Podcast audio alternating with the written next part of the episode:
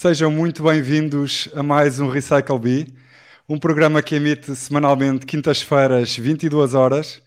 Falamos de tecnologias que impactam a nossa sociedade através da experiência dos nossos convidados e da sua visão acerca do futuro da informação e do conhecimento.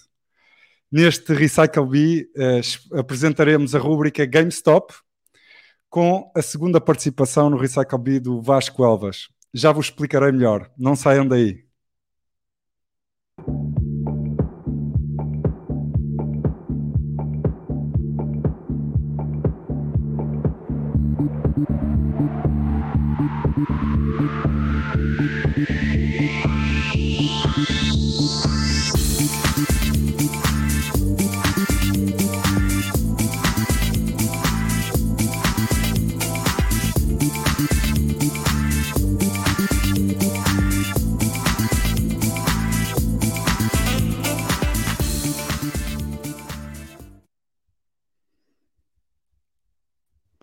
Sejam muito bem-vindos, uh, meus amigos. Mais um Recycle Bee. Eu vou passar aqui uma, uma apresentação daquilo que é esta nossa nova rúbrica. Obrigado ao Vasco Elvas e ao João Mota por estarem connosco. Uh, temos um programa preparado espetacular. A cada 10 programas vamos ter aqui um GameStop para fazermos aqui uma, uma retrospectiva ou uma atualização daquilo que tem vindo a ser temáticas que nos interessam a todos, sobretudo aqueles que uh, foram ou são viciados ainda nos, nos, nos jogos. Uh, como vos disse, a cada 10 programas iremos realizar um GameStop dedicado à indústria dos jogos, mas sobretudo àquilo que este enorme mundo trouxe ao desenvolvimento tecnológico, que tem vindo também a influenciar outras áreas da sociedade. A GameStop Corporation é uma empresa americana de jogos de vídeo eletrónica de consumo e venda a retalho de produtos de jogo. A empresa está sediada em Grapevine, Texas, um subúrbio de Dallas, Estados Unidos, e é o maior retalhista de jogos de vídeo do mundo, operando 5.509 lojas de retalho nos Estados Unidos, Canadá, Austrália, Nova Zelândia e Europa, a partir de 1 de fevereiro de 2020. A empresa foi fundada em Dallas em 1984 como Babies Giz e assumiu o seu nome atual em 1999. As lojas de retalho da empresa operam principalmente sob as marcas de GameStop, EB Games, ThinkGeek e Microgaming Zing. A empresa declinou durante a metade uh, da década de 2010 devido à mudança das vendas de jogos de vídeo para lojas online e aos investimentos falhados da GameStop no retalho de smartphones. Em 2021, o preço das ações da empresa disparou devido a um pequeno aperto orquestrado por utilizadores do fórum Wall Street Bets do Reddit. Sei que o João teve ali uma participação, a gente já, já, já vai falar disso. A empresa recebeu grande atenção dos meios de comunicação durante janeiro e fevereiro de 2021, devido à volatilidade do preço das suas ações. No início de março de 2021, o preço das ações da empresa voltou a subir significativamente, provavelmente devido a mudanças no seu pessoal a nível executivo e a perspectivas de um modelo de negócio em mudança. Para além das lojas de retalho, a GameStop é proprietária da Game Informer, uma revista de jogos de vídeo.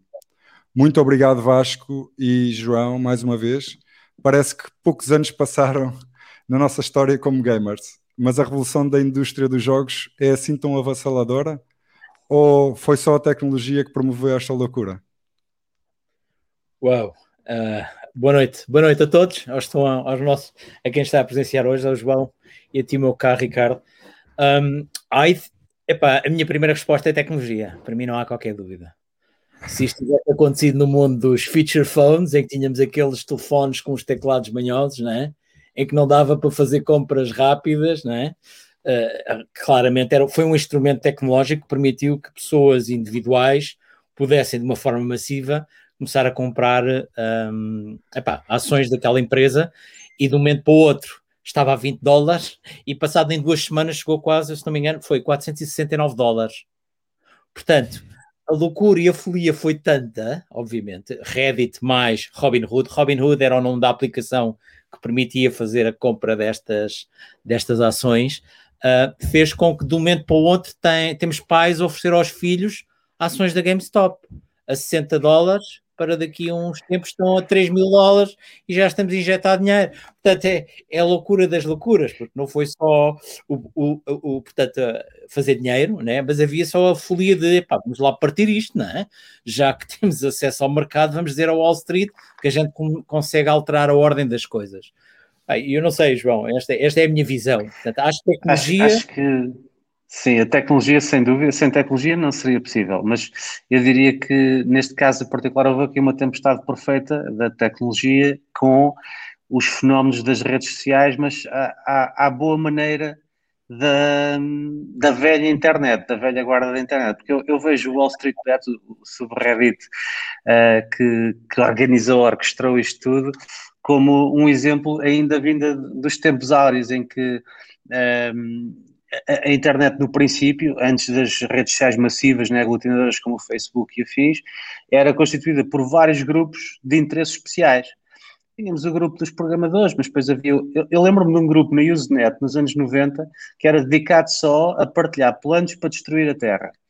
É, só. Eu tinha centenas de posts ideias mirabolantes. Havia, eu nunca me esqueço de um plano que era de, de disputar uma explosão atómica no outro lado da Lua para a Lua bater contra a Terra e destruir o planeta. Pronto, coisas assim. Isto havia muito disto na internet e, e continua a haver. Uh, e está essencialmente no Reddit. E então aparecem estes malucos do Wall Street Bets que realmente já eram muitos. E eu, por acaso, posso partilhar um bocadinho, porque eu já estava no Wall Street Bets muito antes disto, era um grupo que já, que já seguia, porque era engraçado, né? Tipo, havia vários pumps e dumps. Uh, aliás, este não foi o primeiro, nem será o último. Uh, e, e, a Tesla pode agradecer muito ao Wall Street Bets muitos dos pumps que teve nas suas ações, porque tornou-se, criou-se todo o conceito de meme stock Há as meme stocks, a Tesla é uma meme stock, meme stock e há outras, já houve a ANC juntamente com, a, com o GameStop, né? Um, e é o quê? A malta orquestra um pump. Isto só estava ao alcance dos grandes fundos de Wall Street antigamente, né? Mas claro que sem a tecnologia e sem os Robin Hoods, nada disto seria possível, porque uh, era muito bonito dizermos, olha, vamos todos comprar isto. Hoje, uh, amanhã, assim que o mercado abrir, está tudo a comprar GameStop mas daí até executar uma trade, né? E uma grande distância, vou ligar o meu gestor de conta, olha, faz favor, uh, há que aprovisionar a conta, uma transferência para lançar a ação, a ordem, aqui em Portugal então, um filme, primeiro que isso aconteça, não, agora é pegar ou no Revolut, ou no Robinhood, ou no Euro já está, a minha ordem está colocada. E antes do, do short squeeze da, GameStop, já éramos para 3 milhões de utilizadores no, no Wall Street Bets. Depois do short squeeze, aquilo ganhou tanta visibilidade que acho que agora são uns 7 ou 8 milhões de utilizadores. Portanto, um pump orquestrado, basta ter metade das pessoas uh, a aderir pá, e nota-se no mercado, aquilo tem efeito. Agora, se os hedge funds estão com medo ou não, pá, pode, pode não ter feito tanta moça como nós gostávamos de ter feito o objetivo era mesmo falir com aquilo de tipo como quem destrói a Terra, né? só para ver o que é que acontece. Uh, mas, algo, mas fez a SEC mexer, a Security. Uh, Isso é, essa, essa é a parte impressionante. Acho que essa, essa é a parte impressionante porque, porque uh, esses movimentos especulativos eles sempre existiram e, e nós temos aqui, tivemos aqui várias, várias uh, situações dessas com o, ainda BVL30 e PC20 antes de, de entrarmos no Euronext? Uh, que eram situações muito mais fáceis de, de, ver e de percebermos o que é que, o que, é que tinha acontecido. É? bastava, bastava três terminais da Reuters darem ações, darem, darem uh, ordens muito grandes, não é? E, e o, as small caps uh, mexiam todas, não é?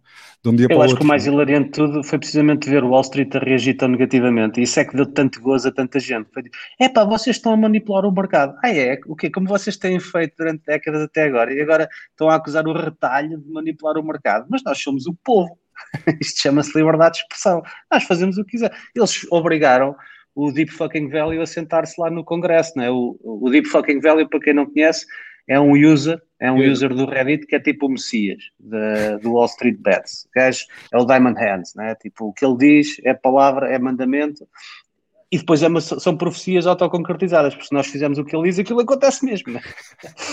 mas o fulano foi visto como o orquestrador daquilo tudo e obrigaram-no a sentar-se no Congresso a justificar-se. Ele deu uma grande justificação, mas no fim a justificação é só uma: I like the stock, que é o grande mantra do Wall Street Bets. I like the stock, por isso eu faço o que eu quiser. Meu Deus, meu Deus. Foi brutal. Incrível.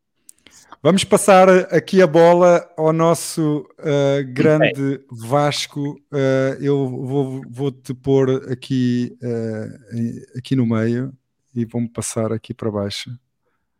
Quando eu conseguir fazer isto. Consegues-me ver? Espetáculo. Estás a ver? Então. Estamos a bem, ver. Bem, o que, isto, epá, eu, acho, eu gostei imenso desta introdução porque é exatamente o modo para aquilo que a gente vai falar aqui, que é um bocado estes nativos digitais que aqui há alguns tempos estavam desconectados da rede. O que é que, o que, é que os marotos andavam a fazer, não é? Até que houve aqui algumas evoluções que levou a que eh, toda esta questão, não só do GameStop, mas também do gaming, como analogia, obviamente, pá, evoluiu de uma forma fantástica. E a tecnologia, mais uma vez, pá, é, é o Umbrella. É o Umbrella não só pela relação de proximidade e de vício que esta droga gera, não é? e é aquilo que eu tento uh, contar-vos nesta história. Uh, obviamente, eu já disse ao, ao, Ricardo que isto não é para não é para fazer aqui uma apresentação e chegar ao fim do, do dia e dizer, ou desta, desta, desta, deste podcast e, e acharmos que este é pá, este está-nos a dar tanga. Não, isto é para ser interativo. Pá, se calhar, eu, se calhar a gente, a gente vai saltar aqui de slides. Eu só queria que a gente tivesse em perspectiva um bocado desta evolução, que a gente esquece. Pá, que para mim aconteceu nos. Começou, obviamente, começou nos anos 90, mas uh, uh, se, se, formos exatamente mais concretos, a minha começou no fim dos anos 70 e nos anos 80, em que eu era um rapazinho, pá, filho, é, seis irmãos, eu recebia todos os meus irmãos, eu tinha direito a nada, eu tinha para a casa dos amigos para poder jogar, portanto, e aquelas duas plataformas que vocês viam à esquerda eram onde eu passava grande parte, que eram os meus queridos amigos uh, vizinhos, que tinham estas duas valiosas plataformas e nós certo. quase tínhamos pôr moeda para jogar. Portanto, uh, Portanto, e aqui era, foi onde começou a haver aqui alguma proximidade com a evolução tecnológica, com a evolução da, do monocromático para as cores nas televisões, e começaram a aparecer as primeiras plataformas da Commodore e as, e as últimas evoluções dos Amigas. Portanto, e, e, e, rapidamente começamos a ver uma panóplia de, de plataformas de gaming pá, que não só aumenta a unidade de processamento central, assim como a unidade gráfica, e começamos a ter jogos mais interessantes. Alguns sempre em formato 2D, né? que é aquele ecrã meio estúpido, né? que aquilo parece que não tem formatas as figuras, que eu já vos vou mostrar aqui alguns exemplos, como estes aqui que, estão, que acho que alguns de nós se lembram, uh, os tempos que a gente passava em algumas destas plataformas a jogar o Jet Set Willy, o Manic Miner, o Chucky Hair, quando o estúpido pássaro andava atrás de nós, era um stress total, o, o comando, o R-Type, eu não sei se vocês passaram por experiências semelhantes, mas era, foi aqui que nós jogávamos, não é? Isto é incrível, isto é incrível. Uh, uh, eu estava a dizer há pouco, estava a contar ao Vasco uh, que nesta altura pá, eu tinha os, os, os, tais primos com as consolas e tive familiares que, que tinham acesso fácil a salões de jogos, não é? Portanto, eu passava, o, o meu princípio era não viciar nos, nos jogos, ou seja, muitas máquinas, eu chegava ao fim das máquinas e pá, as, as manhas dos, desde os flippers a, a, a jogos de, de vídeo, uh, eu tinha uma hora para ir lá ou duas horas para ir lá e aquilo tinha que ser religioso porque vocês sabem quão fácil é de, de nos, nos viciarmos nestas coisas, não é? Uh, Pá, olha, sem salão de jogos, sem salão de jogos viciei-me completamente, mas uh, hardcore addict, uh, porque eu joguei, além destes jogos todos, pá, eu, aqui destes que estava a comentar há bocado, eu acabei o R-Type e acabei o R-Type 2, acabei o Chucky Egg, nível 99, é uma decepção, chegas ao nível 99, começas do 1, não há sequer uma, um congratulations, é continua. Uh, e, e, nesta altura eu não, havia, não havendo internet, isto ainda no tempo do Spectrum, tinha um, um Timex 2048, trocava jogos e copiava jogos com, com outro pessoal do país inteiro. Havia um jornal, no Jornal A Capital, havia uma secção, acho que era às sextas-feiras, ou acho que, que saía, não é? E havia uma secção dedicada a jogos e que dava para pôr anúncios, inclusivamente, uh, trocas de jogos. Então correspondia-me com o pessoal de, de outros pontos do país, eu mandava cassetes, eles mandavam cassetes, quando chegava o carteiro com uma encomenda, aquilo era uma alegria. Portanto, era, era quase um boost de adrenalina. Portanto, pá, este e, e, mais sei lá, quando, quando finalmente me livrei do Spectrum, pá, 200 e tal, e tal jogos, jogados até a exaustão, e quando não havia mais jogos para jogar, inclusive aprendi a programar o básico do 48K e fiz o meu próprio jogo. Na altura fiz um jogo uh, tipo Text Adventure para, para deixar o meu. Ah, não sei o que é feito. Mas sim, mesmo sem salão de jogos é possível viciar-nos à série. Sem dúvida, sem dúvida. Bem, mas isso é, isso é, isso é brutal o que estás a dizer, mas uh, aquilo que eu, que eu, preparei, para continuar aquilo que estás a eu, eu não vou entrar aqui no mundo do PC, que a gente sabe quando o PC que se começou com os 286, os XTs, os 386, e começámos a ter alguma ligação à internet, não é? Começámos a ter aqui alguns jogos giros. Eu vou falar daqui alguns, mas não vou perder tempo aqui.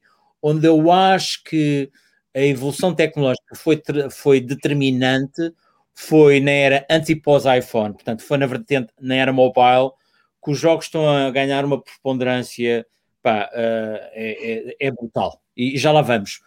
O cloud gaming só põe aqui porque cada vez mais de futuro nós já sabemos que estamos na, na estamos na, estamos na, na, na, nuvem, é? estamos ligados, temos uma ligação à internet. Pá, eu quero jogar agora. Como é que eu jogo agora? É no meu telefone? É naquela televisão onde eu estou? Portanto, é mais para perceber como é que este futuro se vai adequar às minhas cidades. Vou lançar um holograma e começo a jogar. Portanto, isto é o tipo de coisas para onde estamos a evoluir. Aquilo que eu preparei a partir dos mundos dos PCs, epá, eu, mais uma vez, eu não posso deixar de falar deste, destes cromos, destes jogos. Não? É? Só, epá, daqueles jogos que eu, em, em, em, alguns deles, eu inclusive fui várias vezes para o Porto num clã que eu tinha de, de Importers, de Quake World, pá, que éramos os, não éramos os melhores de Portugal, éramos os segundos melhores e andávamos em, em nesta altura, pá, a falar já anos 90, eh, eu andava, sim, já andava na faculdade. Um, Portanto, epá, isto é só para a gente ver as dinâmicas e como é que isto já, nesta altura, sem termos uma, um Robin Hood ou uma experiência fabulástica que nos permitia contactar, pá, o passo-a-palavra, contatávamos, falávamos, e se for preciso, cada um levava o seu PC e, com, e, e, fazíamos uma LAN party onde estávamos a jogar todos juntos numa, num sítio no Porto para o resto do mundo. Portanto, era este o conceito. Portanto, até que vem Olha, este posso, mundo... Desculpa, desculpa. Mesmo. Antes de mudar de slide, tenho de fazer só aqui uma parte, é que é uma coincidência tremenda. Esta semana eu comprei o Laser Suit Larry na Steam. Uh, edição, há uma edição nova, há um, uma versão nova que é o Wet Dreams Don't Try, e estava a 8,99 e eu, é já.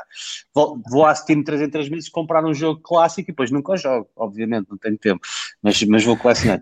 Mas uh, por causa do Laser Suit Larry, daquela imagem que ali está, pá, eu, eu, joguei um bocadinho do jogo e há o Left is Bar, aquilo é o Left is Bar que ali está. Uhum. E, o, e o, o, jogo agora tem gráficos muito sofisticados, mas o quadro que está na parede, aquele quadro da, da miúda, está igual, está pixelizado, é igualzinho àquele. Eles fizeram ali uma piada, deixaram-no igual. É pá, não foi tarde nem cedo, mandei imprimir aquela porcaria numa, numa tela de, de espessa de 20 centímetros disse à malta da, do, do, escritório que ia fazer isso, todos quiseram igual, porque todos se lembram do jogo da clássica e vai estar lá no nosso escritório. Portanto, aquela imagem está aqui no, no imaginário de todos nós.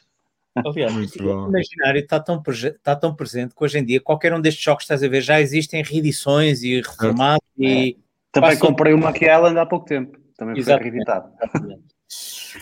Bem, mas indo em frente, isto foi tirado em 2012, portanto, eu, eu, vou ser muito sincero convosco e com a audiência, que é, esta apresentação foi feita em 2012, eu só fiz duas atualizações, que foram aqueles, aqueles, aquelas entradas, aquelas imagens retras para a gente se rir um bocado, e a, e a saída da, da apresentação só para ver aqui alguma continuidade. O facto de eu ter posto, não, não é por ser um iPad, obviamente que o iPad, a partir do momento que a gente tem, em que nós, aliás, temos esta quantidade de jogos, numa única superfície e podemos jogar nela a qualquer momento e onde, onde nós que quisermos estar, foi uma mudança radical. E nós sabemos, sobretudo, quando começamos a ter ecrãs cada vez maiores e temos uma maior perspectiva daquilo que é o, portanto, a zona de jogo e de interação. Portanto, aqueles jogos que a gente estava a ver ali em PC, nós já começamos a ver nos tablets, seja qual for a, a marca, pá, e de facto são evoluções tremendas. Mas isto, isto, isto foi muito giro e eu vou tentar isto do, ir de uma forma o mais estruturada possível, mas, mas com, algum, com alguma cabeça para, para isto fazer algum sentido. Nesta altura, nós já estamos a falar de uma massificação brutal de terminais, na altura em Portugal. Estamos a falar de 16, 16 eh, milhões e meio de, de telemóveis. Eu estava na, na Vodafone e eu estava a tentar, com os meus colegas de, de, de negócio, arranjarmos novas proposições como é que vamos fazer negócio para além daquilo que é conectividade. Portanto, e obviamente, eh, nós estávamos num, num, já nesta era de 2012, lembram-se que o iPhone foi em 2007, em 2007 não nos podemos esquecer que foram, enquanto nós andávamos a lutar aqui no mundo dos terminais e do mobile e a tentar perceber como é que íamos dar novas experiências, já vamos ver algumas, uh, uh, ao mesmo tempo não nos podemos ver que havia o MySpace, i5, Facebook, you know, Twitter, todas estas novas startups que estavam a mudar por completo aquilo que era o paradigma das aplicações. Portanto, nós vinhamos, estávamos assim do mundo de client servers, lembram-se? Em que tínhamos tem sempre aquela a relação, portanto, a, parece que as aplicações estavam sempre ligadas, enquanto estes senhores, os de, dos dot-coms, começaram a aparecer com novas bases de dados, uh, bases de dados uh, uh, que são não estruturadas, que é isso, uma base de dados não estruturada, mas que veio radicalmente dar novas ferramentas para programadores para desenvolverem jogos. Já lá vamos. Portanto, a mobile internet obviamente estava a crescer, havia uns forecasts muito interessantes, já viram na altura, já se fazia um forecast que havia mais, mais terminais móveis do que propriamente uh, humanos no planeta, uhum. já se falavam de streaming, video gaming como mobile content, eu hoje considero que não é o conteúdo, é a experiência, portanto é a diferenciação da experiência, é o que leva as pessoas a estarem agarradas aos jogos e, e nas diferentes plataformas, já vamos ver alguns casos, deixa-me lá ver. Portanto, isto obviamente o mobile houve aqui uma sequência de eventos, certo? Portanto, olhem antes do mobile 1.0, quando foi aquele granel aqui em cima, que não estão a ver com estes telefones, que alguns deles eram fantásticos, podiam fazer aqui umas, um, umas experiências a preto e cores, como se dizia antigamente, com alguma perspectiva e dinâmica de conteúdo que ninguém percebia, porque era difícil de me entender. Portanto, e houve estas evoluções que cada vez mais estão a ver, a web parece que começa a entrar pelos telemóveis adentro. Já começamos a ter cores, começamos a ter tabelas, começamos a conseguir formatos de conteúdos de imagens, mais qualquer coisa, portanto, isto parece estar aí no bom caminho, além de que já começa a haver aqui coisas como o 3G, parece que isto é mais rápido, certo? 2004. Portanto, começa a haver esta era do, do 1.0 que era tudo à volta de jogos ou que eram carregados, tipo os jogos, os jogos Java, e, e aqui os operadores achavam que dominavam, certo? Eu controlo a experiência, epá, e são experiências fantásticas, obviamente que não eram. Um, e depois os Java Games evoluíram para mais tarde, quando começaram a aparecer estes senhores. Uh, a Google, Android e, a, e o Windows, uh, como é que era? Como é que, iPhone OS, era isto que ele chamava, antes de ser OS era iPhone OS. Portanto, de facto, eles mudaram aquilo que foi a experiência. Mudam a experiência. A experiência é como as coisas funcionam. Se as coisas funcionam de uma forma diferente, os outcomes e os resultados são outros. E é aquilo que o Mobile 2.0 trouxe. Portanto, começamos a ver as pessoas num dia típico estão completamente focados, começa a ser a, a plataforma principal uh, e começamos a ver que há uma tendência cada vez mais de pensar no mobile em primeiro lugar, uh, porque é que eu vou investir entre 30 telefones móveis uh, básicos se eu tenho um iPhone que me dá exatamente isto e se calhar vou, vou fazer muito mais receita uh, só indo para um, um, um telefone destes. Portanto, as tendências obviamente estavam nesse sentido, o Android a crescer, o BlackBerry estava a crescer na altura, o Palm OS pá, viveu, sei, sei lá, dois anos, não mais do que isso. A Sony Ericsson estava muito ligada à Nokia com o Symbian. Portanto, eram aqui uns momentos interessantes onde a usabilidade, obviamente, era aquilo que estávamos a dizer ao bocado, era muito difícil, certo? Além de que isto, obviamente, isto é um, um paradigma, era só para dizer que, de facto, o contexto naquilo que é o desenho e usabilidade destas plataformas móveis pá, são, são peças-chave. Sem isso, uh, não, há, não há sucesso, que é um pouco aquilo que o Steve Jobs uh, falava em termos daquilo que era o, o princípio do, do, desenho das aplicações. E que é que eu acho que as coisas começam a ficar interessantes. Porque nós começamos a ver, portanto, obviamente, eh, há players que não conseguem acompanhar o barco, não conseguem ir na mesma velocidade dos Facebooks, mas começamos a ver os Facebooks e através de parcerias, ou as próprias Androids, as Googles e outros, a fazerem aqui plataformas de, pá, de, de, de, geração de valor total, não só através de loyalty, mas através de um ecossistema que é brutal.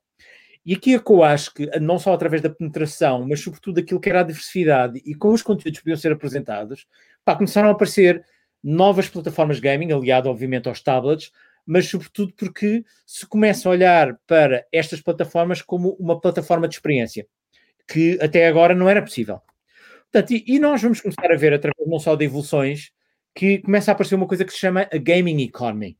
Portanto, começam a aparecer aqui players, começam efetivamente uh, gerar. Isto é, isto é a evolução da, do PC. Lembram-se daquilo, que vimos ali ao início do PC? Isto, isto era uma startup portuguesa, se não me engano, na altura. Acho que apedrinhámos até na Vodafone.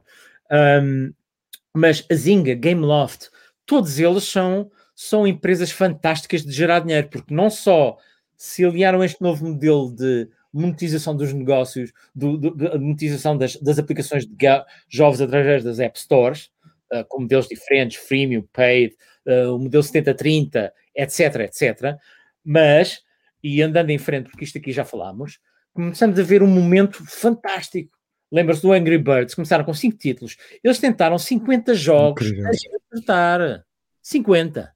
Portanto, eles começaram 10 milhões em menos de 3 dias, 10 milhões de downloads naquela altura, em 2012, já estavam com um bilhão de downloads cumulativos.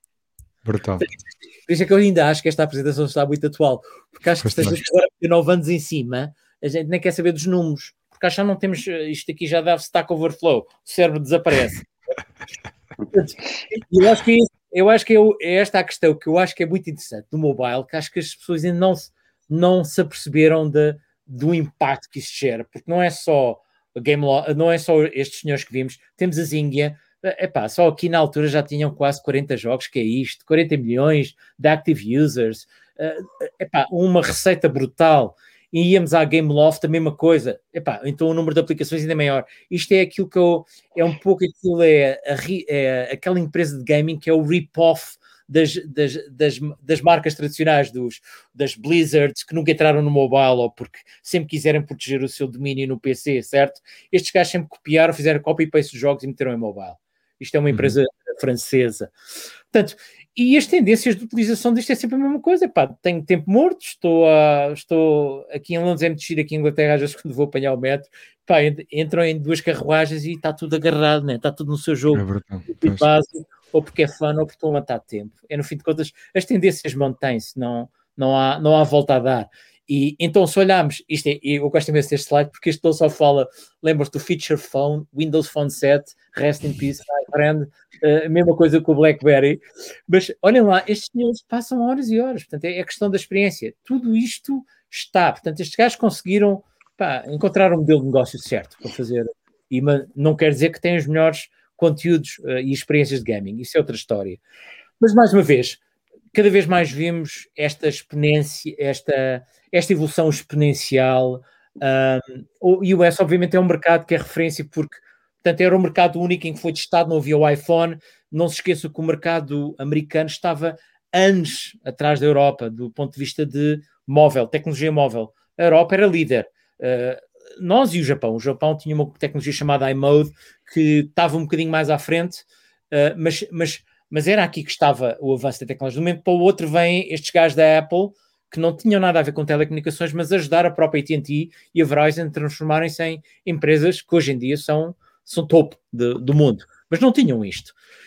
E mais uma vez, só para dizer que isto, o, o volume que já era gerado na altura com o mobile gaming são 11 bilhões. Portanto, estamos a falar em 2000 Portanto, isto, isto é muito dinheiro. Como diria, na, isto é muito guito, é, é, muita, é muito papel. Subis a 2011. Epá, estamos a falar de 2011, portanto, são, ou seja, e, e, já vamos entrar na, naquilo que são as novas tendências atuais.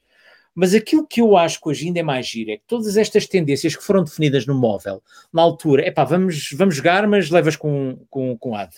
Uh, é pá, paga 0,99 e eu tiro-te usados ou pá, joga, mas é pá, só tens acesso ao primeiro nível, os outros 2 mil níveis não tens acesso. Portanto, há aqui esta, este efeito lock-in que foi muito bem percebido pelos gamers e sobretudo pelos developers de jogos. Portanto, e que hoje em dia nós vemos isto nos, nos jogos, nos grandes jogos Fortnite, etc. É assim, eles dão os jogos à borda e os miúdos gostam tanto daquilo que são miúdos os graúdos, como eu, uh, gostamos tanto do conteúdo eles vão-nos obrigando a comprar através da, da, da, da, moeda digital e as pessoas continuam lá. É, é, é, este tipo de efeito que eu acho que os jogos, e, e sobretudo na era pós-iPhone, veio trazer uma nova tendência no gaming que cada vez vemos mais.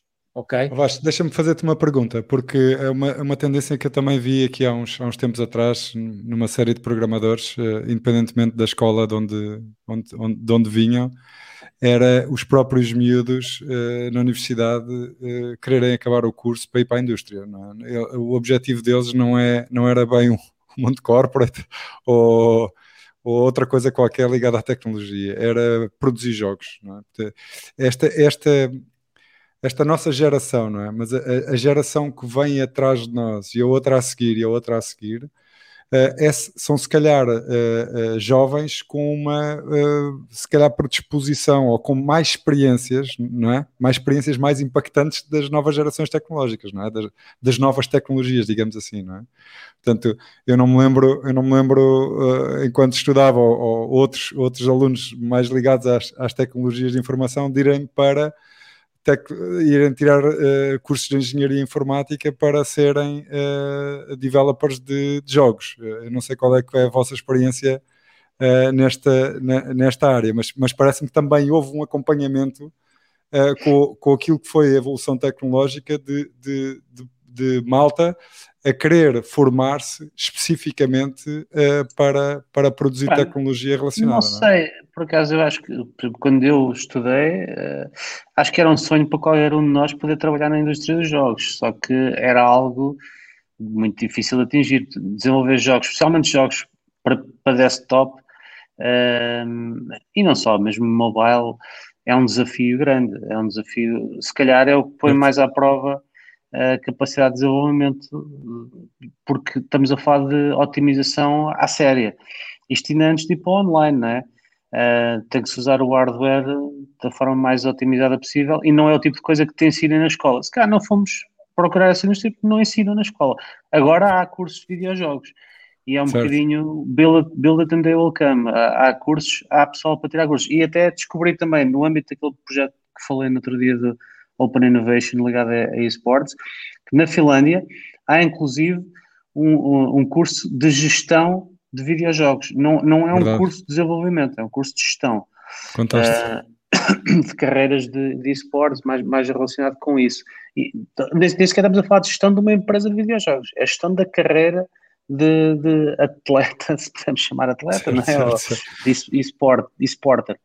Um, mas uh, o, que, o, que, também aconteceu é que os jogos tornaram-se tão complexos, tão vastos, uh, tão multifacetados, que hoje em dia uma equipa para fazer jogos, a não ser que seja uma equipa indie a fazer jogos low poly ou low fi ou algo mais simples, aqueles grandes blockbusters que nós vemos, os GTAs da vida e os World of Warcrafts, têm equipas muito vastas, de centenas de pessoas uh, e muitos deles não, não, não é. fazem ideia do que é, que é programar. Então, há arquitetos, há artistas, há sem dúvida. O que mais mexe comigo é, é, é a capacidade, de, os, os, mapeamentos e a qualidade dos mapeamentos é, é uma coisa brutal, não é? Quando temos jogos, jogos grandes com, com muitos cenários de, de serem precisas 500 vidas para, estar a, para vê-los todos, não é? E, e, pá, e isso Basta realmente... pensar nos números, não é? O, o acho que o, o, GTA V, na altura que foi feito, era o jogo mais caro, já foi ultrapassado e teve um budget de investimento de 300 milhões de dólares. 300 milhões, isto estamos a falar de algo muito significativo, é mais do que a maior parte dos filmes. Aliás, acho que era mais caro do que qualquer filme realizado realizado até à data, mas foi ultrapassado pelo uh, Destiny, uh, que, que, quase duplicou esse orçamento e que nem sequer é um blockbuster tão grande como o GTA V, não é? Uh, portanto, são valores muito significativos, portanto, demonstram bem a, a, a, equipa envolvida. Portanto, um jogo como o GTA deve ter dezenas de arquitetos só a desenhar ruas e edifícios e certo. carros, e, porque é um, um open world tremendo, não é? Yeah.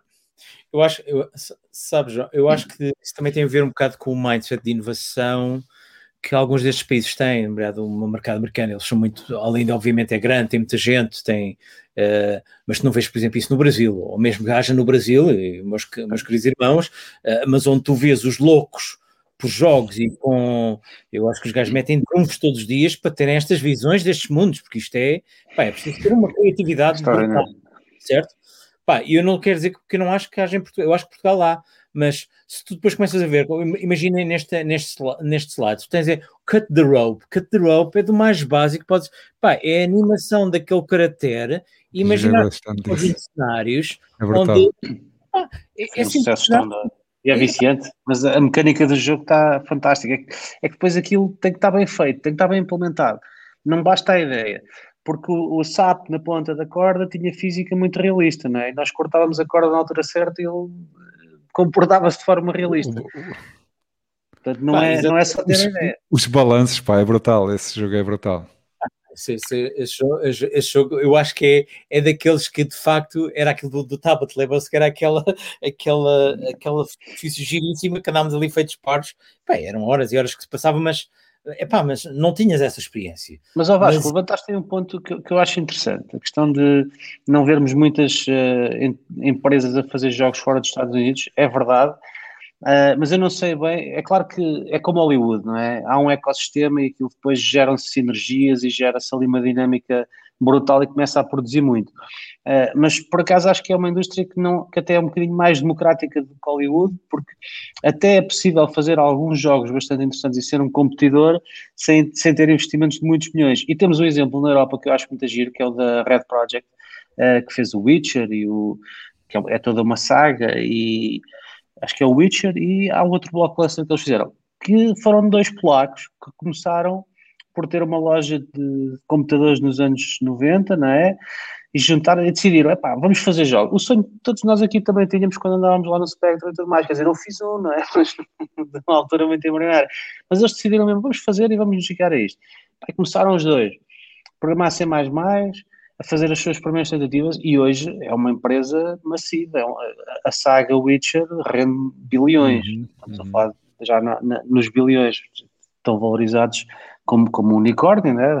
como, como, é agora, como é hábito chamarmos, da área dos videojogos. E, e, e surgiram na Polónia, pá, todos os países, logo após a queda da cortina de ferro. Estavam ali quase por tudo, com tudo por fazer. Quem é que se lembrava de montar uma empresa de jogos? Pá, foi preciso coragem, não é? Né? a coragem tem um grande papel.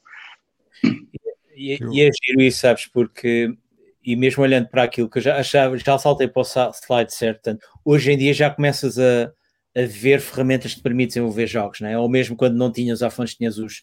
Lembras-te do J2ME? Isto é, não, não tinhas acesso ao telefone, mas já conseguis fazer, já conseguis acertar com algum mapeamento da zona gráfica do telemóvel para despejares alguma, portanto, algumas experiências e, digamos, alguma, alguma interatividade. Mas aquilo que eu acho que é ainda mais importante aí é toda esta dinâmica de tu começares a ter plataformas que te permitem desenvolver e, uh, e teres acesso disso de uma forma, pá, de uma forma mais transparente, pá, foi preciso evolução da tecnologia, foi preciso evolução da, da internet, foi preciso teres acesso a estes mercados, perceberes o que é que se passa lá fora, porque tu estavas, estavas isolado aqui, não é? Portanto, eu vejo aqui, eu tenho um sobrinho meu, só para teres uma ideia, que ele é, ele é, ele é um designer gráfico e adora fazer, digamos, tudo o que seja caracteres 3D para gaming. Imagina tudo o que seja do mais cool, ele gosta imenso de fazer. Pá, o gajo tem um jeito terrível. Agora, diz-me, ele, ele, já teve saída com uma empresa de gaming em Portugal. Não, há poucas empresas que fazem. O mercado é pequenino.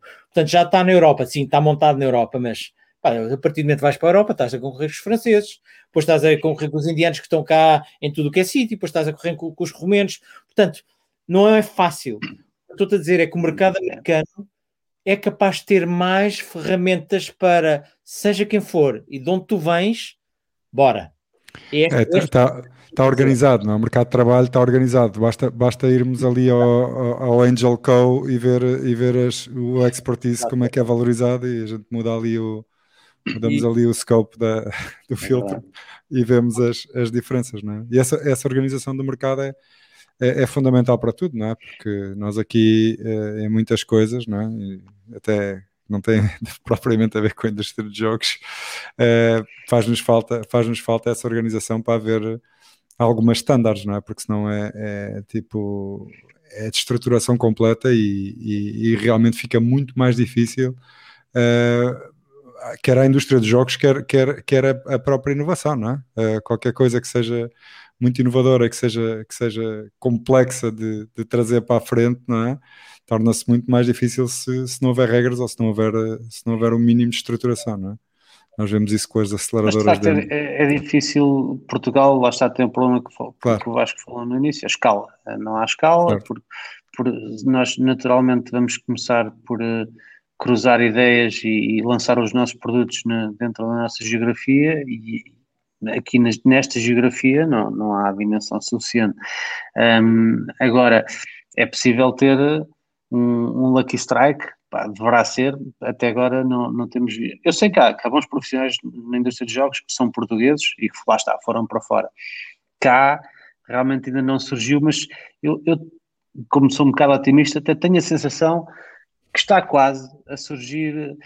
E, e temos, na verdade, até estou a ser injusto. E estava, estava a esquecer que nós temos. Um, nós temos uma empresa que faz jogos mobile temos, e, temos, que, eu estava a ver. e que é muito e, e, que são jogos muito populares que uh, esquece-me agora o nome. Olha, eu também estou aqui à, à procura. Os 20 minutos. Talvez alguém no público possa ajudar a, a lembrar, mas, não, o, mas Rui, o Rui se calhar sabe, estão ali no fim da Infante Santo, não é? Eu não sei onde é que eles estão uh, sediados, mas uh, já, já me cruzei algumas vezes e até fiquei surpreendido na altura quando soube que eles eram portugueses, porque já tinha jogado vários jogos deles, uh, dedicam-se mesmo muito ao, ao mobile um, e também já existe. Mas o que eu ia dizer é que acho que estão-se a começar a conjugar as variáveis para aparecerem mais. Nós já temos cursos de videojogos em Portugal, licenciaturas de videojogos, aliás, aqui em Leiria há uma. O Instituto Politécnico de Leiria tem uma licenciatura em, em videojogos e multimédia onde se aprende a usar o Unreal Engine, o Unity, uh, a fazer modulação 3D, a fazer game design, a fazer um game design document. Portanto, dá, dá boas bases para quem queira, queira lançar uma carreira e acho que isso vai começar a promover o surgimento de algumas novas iniciativas. Se calhar precisamos de um blockbuster também, nem que seja um simples.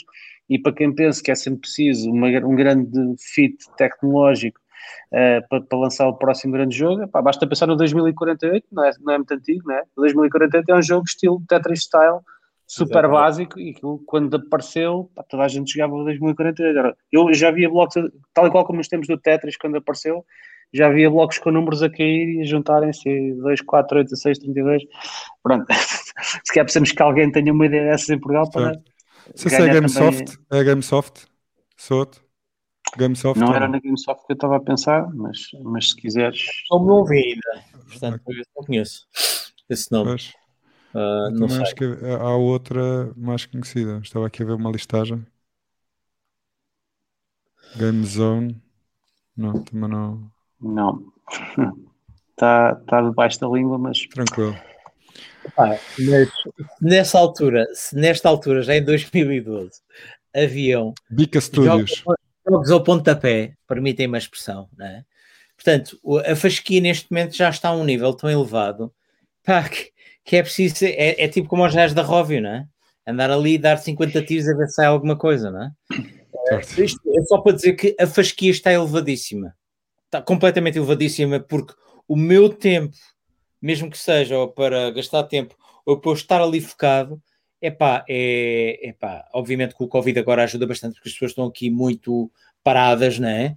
Mas, mas digamos, a, a atenção e a continuidade que tu me vais dar desta experiência desse jogo, pá, vai ser, tu, tu vais estar conectado para sempre, não é? Portanto, tu, tu queres que essa experiência continue ao longo do tempo e nas diferentes viagens que tu vais tendo ao longo do dia. Quando eu digo tu, pelo menos as pessoas que estão, o, a persona, ou o utilizador que no fim de contas vai ter este tipo de interação com este tipo de jogos. Portanto, e, e aquilo que a gente vê aqui nestas, nestas SDKs ou nestes, que isto é um momento é um exemplo de coisas que já existiam na altura, alguns deles ainda se mantêm, como falaste, João, do Unity, que epá, está enraizado em tudo o que é lado. Portanto, é de facto uma plataforma magnífica para, portanto, de, para desenvolver jogos mas obviamente isto fugiu porque, epá, a gente, estes gajos da Nokia lá estiveram, tinham uma plataforma única, lembram-se do Nokia Office Store, que era onde eles tinham a, os jogos uhum. premium, todas as aplicações premium lá na, na plataforma fechada que eles tinham, ainda tentaram com a Microsoft ser alguém com, com o Lumia 900. Uh, o Google, é pá, fantástico, um sistema operativo versátil, tem tudo calado, mas pois é, não sei quantos telemóveis que é preciso manter, não sei quantas versões. Há algum granelo, eu diria. Acho que aquela máquina aquela, aquela imagem, mostra ali alguma palavra que me lembra, parece que estou a ver a fragmentação num disco, né? que é preciso pôr ali o, o disc cleaner a ver se orienta ali a, aquela imagem do lado direito. Uh, e portanto, a Apple, não vou entrar mais, portanto, que é, obviamente estes gajos sabem o que estão a fazer, apesar de eu achar que são tão um bocadinho snobs naquilo que é a atitude deles perante os conteúdos, como vocês viram neste, neste momento, eles estão a entrar pela televisão, pelos jogos. Eu estou a fazer o papel dos operadores móveis aqui há, há 10 anos, né? Ou, não, isto, o tempo dos operadores móveis foi entre 2002 e 2009, certo? O iPhone apareceu em 2007. Mas eles estão a, estão a repetir isto, né? Vejam os problemas que eles estão a ter agora com, digamos, com o revenue share dos 70-30, a divisão de, de receitas. Pá, e, e, e, a gente não se pode esquecer destes gajos. O Facebook pá, tem milhares de jogos. Aquilo é uma plataforma estupidamente grande. Portanto, e, se ainda pensarmos que apesar de todas as loucuras de privacidade que estes gajos cometeram nos últimos anos, está lá tudo, está lá tudo a pingar ao fim do dia. Isto, e, e, nós não nos podemos esquecer que, mesmo que não estejam a pingar, estamos nos nossos jogos mobile, que estamos ligados via rede social Facebook, onde estamos a dizer, amigos, venham jogar, olha, este é o meu, este é o meu resultado, ai, fantástico, tu jogas muito bem. Portanto, estes são a plataforma que continua, não só através do mining da nossa identidade e da nossa privacidade, mas daquilo que nós fazemos com os nossos amigos, se às vezes sem os sabermos. Isto aqui fica, epá, deixa aqui, isto é aquilo que eu acho que vai ser de futuro, o meu storytelling de gaming, que eu pensava na altura de 2000 e, em 2012, pá, mas era aquilo que eu estava a dizer, é, é um constante on the go, epá, e eu quero continuar sempre que eu quiser, em que sítio eu estiver, pá, desde que haja aqui um ecrã, eu vou continuar aqui o jogo. É basicamente este o conceito, eh, e eu depois eu partilho a apresentação se quiserem ler um giro, bocadinho. Giro. Muito giro. Já começamos a ver essa tendência do, do, streaming de jogos, né? a Google já tem um produto nesse sentido, a, a Steam também, um, e promete cada vez mais dissociar-nos do dispositivo que estamos a jogar e ser capazes de continuar em qualquer lado. Né? As televisões hoje em dia já têm hardware que chega para fazer um streaming decente, de alta qualidade e permitir jogar, e especialmente se o processamento não for local, e para isso vai contribuir muito cada vez ter mais largura de banda, né? obviamente com, com a largura de banda a aproximar-se do infinito, nós conseguimos não ter processamento nenhum na máquina, conseguimos ter o processamento todo na cloud, recebemos só streaming gráficos e mandamos os nossos comandos de volta. Isto era quase quase, ainda hoje é, é, difícil em muitas ligações net, se não tivermos gigabit vai ser difícil que a experiência seja positiva, um, e há uns anos era impensável, né? estávamos ali no tempo do, do espectro, esquece lá imaginar que alguma vez isso seria possível. Um, mas, mas agora uh, temos essa realidade e há que ver que falaste, eu acho que descreveste muito bem o que é que foi o percurso aqui da adoção dos jogos para o mass market, e o que é que as redes sociais implicam? E geram esse tal fear of missing out quando vemos outros a jogar e tudo mais, mas depois ainda há outro universo que acho que está um bocadinho escondido do mass market, que é o dos, o dos pro gamers e dos jogos que, que, são muito online já, mas que são mesmo de, de dedicação seja, negócio e, que implica, são um negócio de milhões, lá está os GTAs da vida, de grandes Sim. investimentos ao nível Hollywood, e que do lado dos jogadores são um negócio de dedicação, são uma carreira por vezes, e porque são jogos que já não são de, de, já não são triviais. Não é como um Cut the Rope ou um 2048 que eu pego, jogo, largo. Não, para, ser um jogador de Counter-Strike, mesmo que queiramos só divertirmos, nós vamos ter que nos dedicar Uh, eu lembro-me dos velhos tempos, obviamente todos nos lembramos, quando apareceu o Wolfenstein, o Doom, depois o Unreal Tournament, pá, o primeiro que tinha uma boa, uma excelente experiência de jogo online, mas qualquer um de nós jogava aquilo bem e depois ia à sua vida.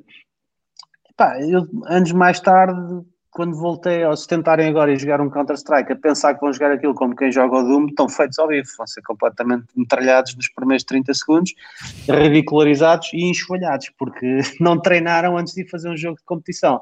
É suposto treinar antes de ir para tentar competir com outros jogadores em, em ranked mode, não é? Podem jogar em casual, façam lá porque quiserem. Agora, se a jogar em ranked mode, tu prejudicas a tua equipa se não souberes o que estás a fazer. De repente estás ali no mundo, nem sabes o que é que está a acontecer. Portanto, eh, eu, eh, o ano passado tive uma experiência gira porque experimentei jogar com, com o meu filho, ele joga muito Counter-Strike, e eu, ah, vou jogar contigo com os teus amigos. Naquela de o Cota vai também juntar-se, eu também sei dar uns toques. Epá, estava ali em stress, estava ali completamente a sofrer, porquê? Porque há coisas ultra realistas que nós, nós já nem estamos à espera. Uh, tipo o recoil da arma, o recoil é realista, o coice. Portanto, nós estamos habituados ali no tempo do, do Doom, não é? Puma, rata fundo, vou metralhar este, este tipo de coisa. Não, se eu carregar no rata fundo, a metralhadora vai para cima como uma metralhadora a série, eu não acerto mais um tiro. Talvez acerte o primeiro se tiver sorte, mas não chega. Uh, e então estava ali em, em grande sofrimento. E quando vi, De repente houve uma luz ao fundo do túnel. Os jogos de Counter-Strike são até aos 15, né? Uh, e estava 14-14. Uh, e eu estava a jogar pelo esquadrão terrorista. Uh, ou seja, tens que impedir, tens que desarmar a, a bomba antes, de, antes do tempo. E de repente toda a minha equipa tinha falecido, estava só eu e dois adversários. Pá, milagrosamente, não sei como, eu vejo a bomba, salto da varanda de onde estava, apanho um gajo de costas, lucky strike total, pumba, o gajo foi ao chão. E os outros estavam todos a ver, é que quem morre fica a ver, não é? Isto é altamente participativo, mas é, também há muitos espectadores. Portanto, estavam os amigos todos do meu filho a ver. É? Ou seja, eu estava sob pressão, pá, que estava no final o Cota está tudo nas mãos do Cota, tipo, é o, é o, é o clutch, como, como a malta chama. Pá, eu vou e ponho-me a desarmar a bomba e aquilo demora uns segundos. E o outro tipo estava vivo, viu-me, pá, o gajo deve ter entrado em pânico, está a disparar. pá, ela acertou em todo lado, menos em mim, quase. Quer dizer, ainda me tirou quase a vida toda, mas mesmo já só com um devido, a um segundo do fim, desarma a bomba, ganha o jogo e foi Lindo. tipo, nunca mais jogo isto, vou sair por cima, nunca mais vou jogar com o puto. Foi tipo, vitória, aquele ficou para os anais. Uh, e eu vou-me retirar aqui, pronto, já deu ar eu posso, eu, eu, posso contar aqui uma coisa para que é hilariante, que foi uma altura que tive uma lesão atendendo daqueles. Tinha uns amigos, uh, quase 10 anos mais velhos do que eu, um bocadinho mais novos, sei pá, se eles estiverem a ouvir isto, estou tramado uh, para comprar uma PlayStation 2 para me fazerem companhia na recuperação. Tá ah, tu acreditas que houve um, um deles que punha, punha o despertador para as 3 da manhã para ir treinar, para nos adiar no dia a seguir. Moto, Moto GP3. Olha, há uma noite que estamos a jogar em casa de um, que eu, o circuito Estoril, eu estou uh, à frente para ir cortar a meta, a ver? Na corrida, baixa a moto, última curva, reta da meta, vem de lá o gajo de trás, faz, faz pontaria ao meio da moto. Toma. Olha, quando eu, vou, quando eu vou para o chão uh, no jogo, largo os comandos, vou para cima dele. Desfizemos, desfizemos o sofá do outro terceiro gajo que estava a jogar connosco. É, opa, Essa coisa fica exciting. Foi, Não, mas é isso, repare, isso dele se levantar às 3 da manhã para, para treinar, isso hoje em dia é opa, a norma. Eu, eu tenho que contar, começou, eu tenho é contar isto. Lembras-te do comando da, da PS2? Sim. Do primeiro? Pá, ele acelerava ou seja, eu acelerava com este gordo e travava com este gordo, não é? Acelerava na bola e travava no X. Estás a ver? Ele uhum. estava tão viciado na vitória daquilo, dos gajos mais competitivos que eu conheço, não posso dizer o nome. Lá, ele acelerava e travava com o dedo assim, estás a ver? Acelerava com a ponta do dedo na bola e travava com, no X com o nó tipo, do dedo. Tipo, tipo piloto de rally, né? Que usa o mesmo pé para travar e acelerar. É... Esta doença, esta doença é, é, é, é, é too much para mim, é much para. Mas assim, eu, eu diria que o jogo mais, mais viciante que eu vi, e que eu vi colher mais vidas, vá, é o World of Warcraft, de longe. Uhum. Um, e nunca, nunca, fui, nunca fui viciado porque vi o que é que aconteceu a algum, a algum pessoal, pá, e ah, sim, sim, sim. cuidado. E aquilo era rígido, pô. se tu se falhavas a um treino com o teu Gael, pá, atenção, podias ter uma espera à porta de casa. Boas, pois isso é too, too much, é too heavy. É, mas, mas, aí é que estão os, os bastantes milhões, porque depois uh, já mete patrocínio, já mete uh, lógicas de jogo, e depois as lógicas de jogo são difíceis de equilibrar, e dos marketplaces e dos assets do jogo. Temos a famosa história do, do Auction House do Diablo, também, também é um case study muito giro. Uh, a, a Blizzard sempre, sempre foi expert a, a mungir os seus títulos. Tinha o World of Warcraft a correr muito bem, mas o World of Warcraft tinha uma particularidade, que é o, era o, o modelo Bind on Pickup. Quando, quando apanhas um asset no jogo, ele fica bound ao teu character e já não o podes dar a ninguém. Ou seja, não, não, não promove mercado secundário de assets de jogo. Já o Diablo uh, permite, permite trocar assets entre os jogadores. E eles tiveram a infeliz ideia, a dada altura, de criar um auction house. Pá, e tiveram que, tiveram que o matar, tiveram que o matar, porque às tantas a malta já nem jogava. Já ninguém ia ao jogo, já, já estavam só nos leilões. A comprar e a vender, e a comprar e a vender. Porque pois, o Diablo é, é um jogo que, não, ao contrário do World of Warcraft, a única coisa que tem é fazer níveis, né? é fazer os níveis todos. Outra vez e outra vez e outra vez, cada vez com mais dificuldade. Para quê? Para apanhar loot, para apanhar. Oh, João, é, é, oh, João, tu estás a tocar agora num, num aspecto que é, pá, que é o vício, não é? Que estas coisas nós, nós, nós passamos por elas, não é? E acho que já, já estamos em fase de ter algum juízo em relação a estas temáticas. Esperemos que sim. Esperemos que sim. Uh, uh, quero acreditar que sim, não é? Mas, eh, mas não, não, falámos aí da privacidade, uh, que é algo que também nós fazemos aqui um, um pouco no, no Recycle Bee, que é, que é nós alertarmos para uh, o perigo que estas coisas são, não é? Uh, e aqui um bocadinho naquela outra versão do, do GameStop, falando das ações e falando da, da facilidade com que agora miúdos, sem serem maiores de idade, fazem uma carteira de ações e começam a fazer trading. Uh, tenho, conheço casos uh, de pessoas muito conhecidas que já me pediram ajuda, inclusive por causa da parte financeira, uh, em que os pais vão ter literacia financeira para perceber como é que o filho ganha uh, 10 mil euros por mês não é? em trading. isto é, isto, é, isto não só a cabeça dos miúdos, mas o, o, aquele depois o, aquela coisa que vocês conhecem também do, do poder de, de, das, de, malta jovem não, te, não ser madura o suficiente para perceber ou para ter abstração para, para, perceber o que é que está a fazer naquele momento quando está a, a, investir 4 horas por dia no jogo ou 5 horas por dia no jogo, não é? Pá, isto são, são tudo temas muito complexos, não é? E, e, o que nós estamos a ver é que há aqui uma, uma evolução também, quer tecnológica, quer de dependências, que já, já, já faleceram ou já, já se mataram, já se suicidaram uh, uh, jovens com, com, esta, com esta temática, não é? E... No ano passado tiveste uma, uma história que foi um extremo disso, mas foi nos Estados Unidos, obviamente. Certo, certo, certo, certo, Foi precisamente no Counter-Strike houve um tipo que ficou, ficou irritado porque foi humilhado, basicamente foi, foi morto com faca, morres com faca é humiliation, é? no, no Counter-Strike, e, e, ele foi saber, conseguiu descobrir onde é que vivia a pessoa que tinha morto com faca e foi esfaqueá-lo um, na vida Sim. real, tipo, como, como payback. Aquilo mexeu com ele mais do que devia. Uh, claro que é um outlier extremo, mas uh, para além do outlier, depois há outros casos de, de dependência que se tornam problemáticos. Eu diria, eu diria que concordo com tudo o que vocês disseram. Eu só acho é que é uma os outliers, sim, eu concordo com eles, mas uh, se compararmos com o tipo de dependências e o tipo de vícios, uh, obviamente conseguimos ganhar aqui algum conforto e não nos sentimos tão prejudicados. Mas agora, que é um ecossistema viciante, sem qualquer dúvida.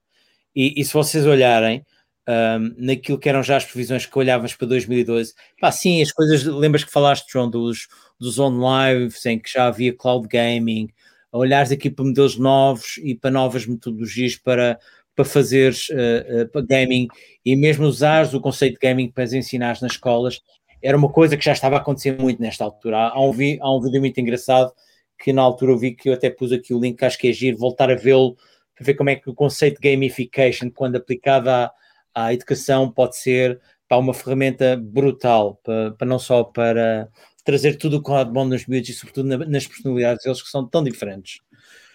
E o que, eu, o que eu sugeria, eu acho que a gente ainda tem aqui, quanto temos quantos minutos? Temos dois minutos. Eu só vou deixar este, este slide porque eu acho que isto é o resumo de tudo o que a gente teve, de, que, que tivemos aqui a falar. Não só, ponto número um, eu começo pelo meio, cá embaixo no esportes, que é, epá, é uma indústria profissional que rivaliza com as televisões, rivaliza com tudo. Tem um conteúdo muito próprio de streaming, de patrocínios, de investimento. Epá, em que temos audiências totalmente viciadas a verem outros a jogar. Certo? E eu acho que isto é uma coisa muito gira dos esportes. A outra que eu vos desafio, e é, veja o que é que vocês veem que é diferente naquilo que estamos a ver, como, daquilo que eu acho que vai ser o futuro, que é um, um futuro muito inversivo, não só por estas tendências de, de, da realidade estendida, como o VR, como o AR e outras coisas. Uh, e pus aqui o cross, o, o, obviamente o Fortnite, porque eu acho que isto é o futuro dos jogos são estas plataformas dinâmicas alimentadas de uma forma gratuita com, com, com conteúdos brutais e que, e, e, que de facto vão ser ecossistemas que depois geram dinheiro e, e audiências de esportes, que é isto que a gente está cada vez mais a ver. Digam-me. Eu, eu, concordo em absoluto. Eu acho que estás a perguntar de uma vertente ou, ou, ou, como, é que, como é que nós vemos o, o, futuro acontecer em relação, em relação a, este, a este immersive gaming? Eu, eu acho que vocês tiveram dar aqui perspectivas muito giras daquilo que foi visto a vossa evolução e daquilo que são as diferentes certo. certo? Agora, nós não podemos esquecer que há aqui uma vertente tecnológica que continua a evoluir. Vejam aquilo que está no canto superior direito do VR Gaming com. Uhum a Valve. A Valve Studios agora tem este conceito altamente fantástico de experiências de, virtualizadas de gaming, não é? Portanto, aquilo que eu, e é aquilo que eu vejo como o futuro. Uh, aquilo que eu vos estou a perguntar é: vocês veem que há aqui mais qualquer coisa que, ou algo que eu não tenha aqui estudado neste estado, vocês veem como. Não, acho que são, são, são, estes os vetores. Agora, quase que hum, diria que os esportes na minha opinião, julgo que vão assumir uma dimensão avassaladora, porque, porque vão começar a competir com o desporto tradicional. Uhum. Uh, os, os, eu, penso que no nosso tempo de vida ainda vamos ver os Jogos Olímpicos a terem esportes e não é ter esportes só, só como uma única categoria, como várias categorias. E depois vai estar lá o AR e vai estar lá o VR e vai estar lá a tecnologia toda representada. Inclusive, já, já há alguns jogos de AR que são autênticos desportos de competição, que em vez de chutar uma bola, está-se a disparar lasers para, para os adversários, são lasers virtuais. Isto, mas isto abre uma dimensão, quando começamos a fundir os sentidos todos e, e a fundir o, o, real com o virtual, uh, isto traz uma dimensão tremenda ao desporto. Porque, porque nós vamos inventar desportos novos que até aqui eram impossíveis. Uh, que só, só, existiam nas nossas cabeças, podiam apenas ser fantasia. Agora, que existe nas nossas cabeças vai tornar-se realidade. E isto, a nível da audiência, é, vai ser extraordinário. Basta ir ao Twitch e ver quantas pessoas estão online a assistir agora a jogos e a todo o tipo de jogos. É que não é só um nem dois que são reis. Até, eu neste momento o meu único vício é o Hearthstone. É o único jogo que eu mantenho o vício.